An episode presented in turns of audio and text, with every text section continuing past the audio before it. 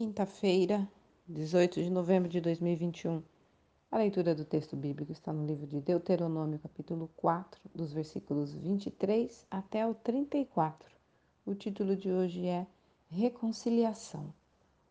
Antes de o povo de Israel entrar na terra prometida, Moisés instruiu-os para que não se esquecessem de Deus e da sua aliança.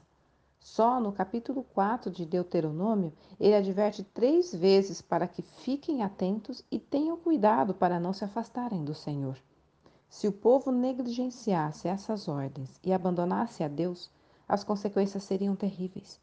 Mesmo assim, porém, se então chamassem ao Senhor em arrependimento, ele os atenderia e não os desampararia, porque é um Deus de amor e misericórdia, que nunca deixará de cumprir o que prometeu. Hoje, todos nós somos convidados a fazer uma aliança com Deus por intermédio do seu Filho Jesus Cristo, que morreu e ressuscitou para reconciliar o homem com o Pai. Mas ele não obriga ninguém a aceitar essa oferta. Você já entregou toda a sua vida a Jesus?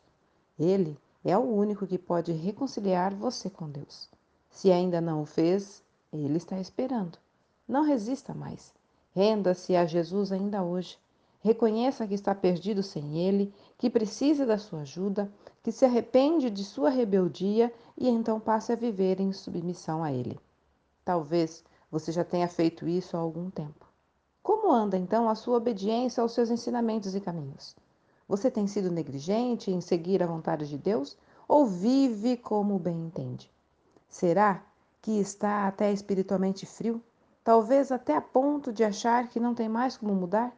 Saiba que para Jesus sempre tem volta, não importa quão grave tenha sido sua desobediência.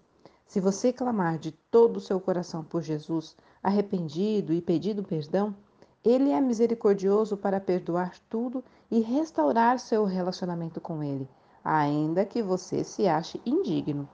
Por causa de Jesus e do grande amor do Pai, nunca faltarão perdão, misericórdia e graça para o arrependimento.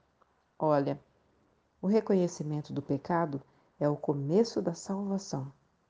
Texto retirado do presente diário da Rádio Transmundial, edição 24.